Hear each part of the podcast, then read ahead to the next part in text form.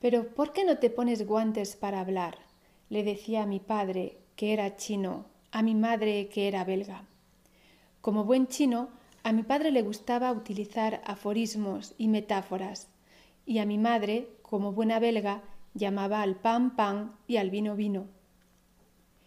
Así empieza el libro que estoy leyendo de Marcela de Juan, en el que narra sus vivencias a caballo entre la cultura china y la europea a principios del siglo pasado.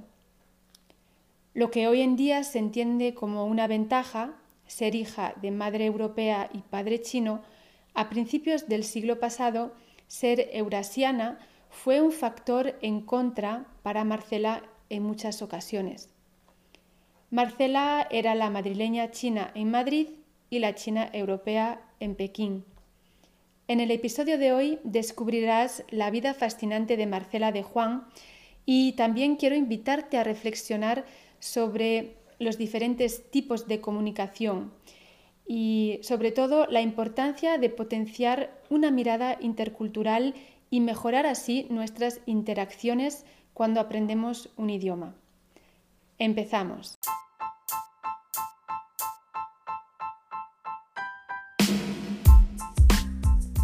Te doy la bienvenida a Como pez en el agua, un podcast para destapar y despertar esa parte de ti que quiere vivir y vibrar en español. Te habla Rocío desde la cocina y aquí comparto trucos, consejos e inspiración para hablar español con fluidez y potenciar una mirada intercultural. ¿Te vienes?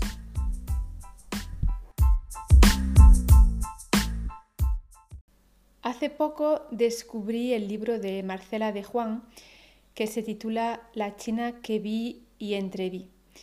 En él habla de sus vivencias entre China y España en un momento de grandes cambios políticos a mediados del siglo pasado.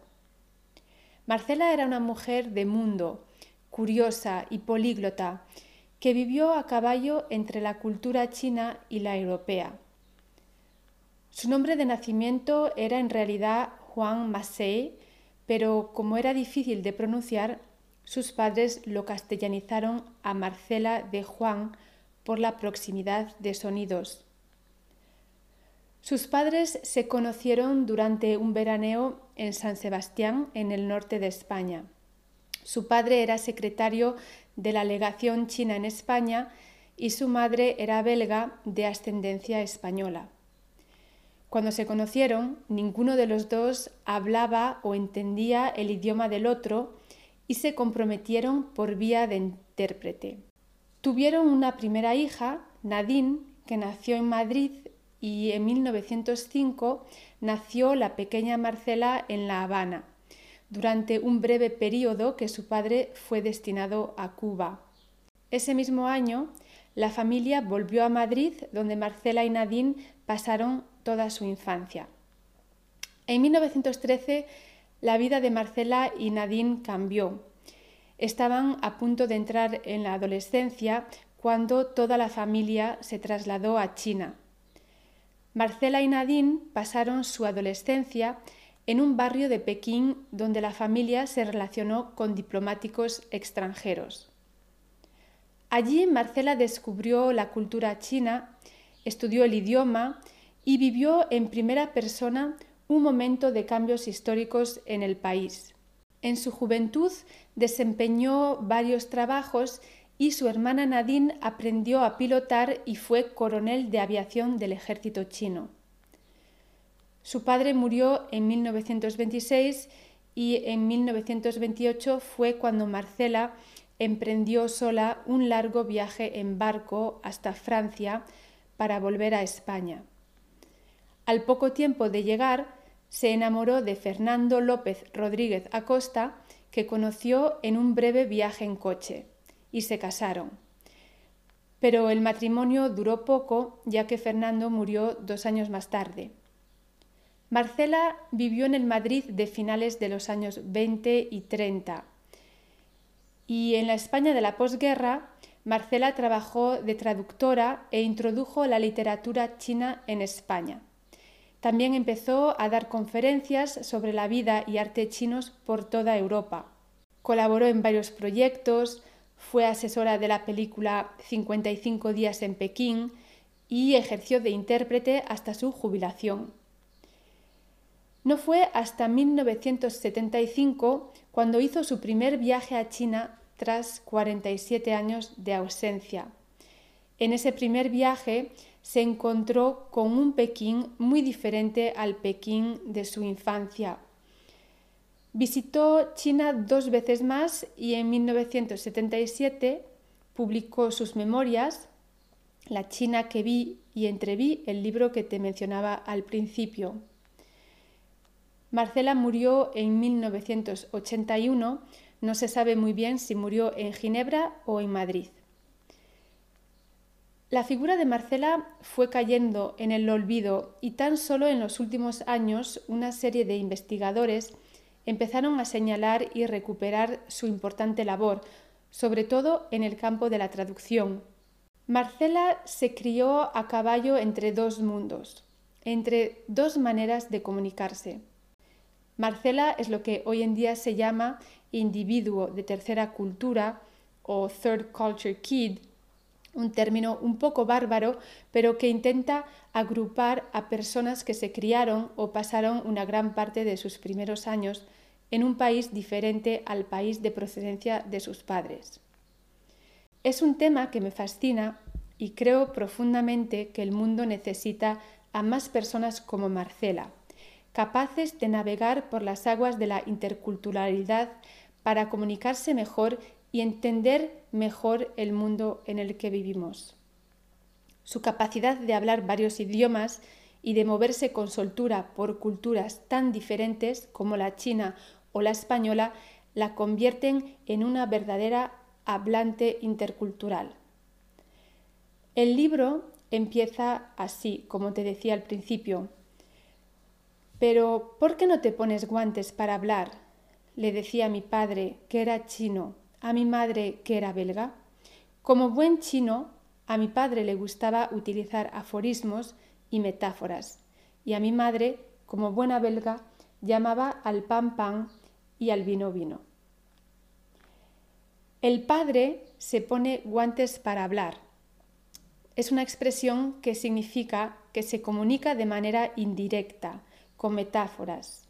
Se anda con rodeos, también podemos decir. En cambio, la madre llama al pan pan y al vino vino, significa que se comunica de manera clara y directa, va al grano.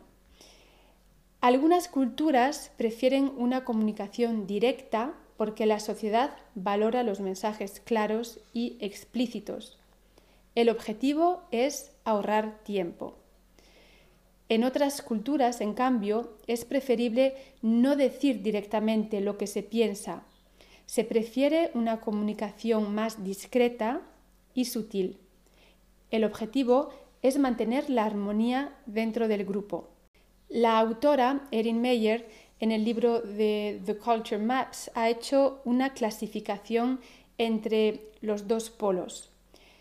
Por un lado, tenemos las culturas de bajo contexto, que prefieren una comunicación directa, eh, sería un ejemplo eh, las culturas anglosajonas. Y por otro lado, las eh, culturas asiáticas y algunas culturas africanas prefieren una comunicación más indirecta y es lo que se llaman las culturas de alto contexto.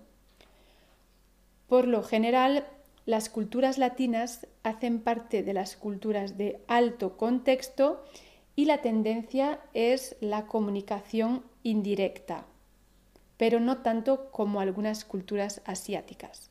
Quiero recalcar aquí que obviamente esta clasificación no quiere decir que todas las personas de una misma cultura se comuniquen igual. Pues claro que en todas partes hay de todo, pero también hay tendencias porque es lo que la sociedad prefiere y lo que la gente valora. Bien, ¿y por qué esto es importante para ti? Te preguntarás.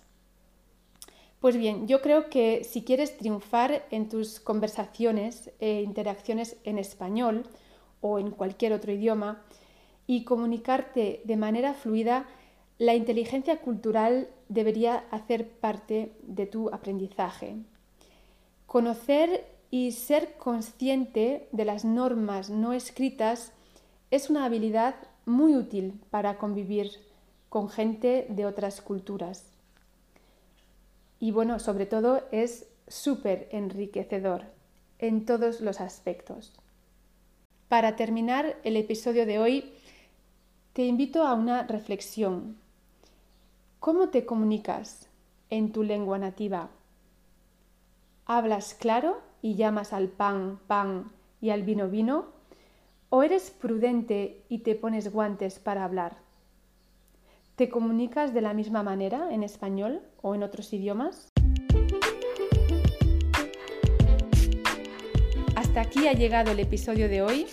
Gracias por escucharme, espero que te haya gustado y te recuerdo que por ser miembro de mi comunidad tienes acceso a contenido exclusivo que te envío solo por correo. Puedes inscribirte en el enlace que te dejo en las notas del podcast. Hasta pronto.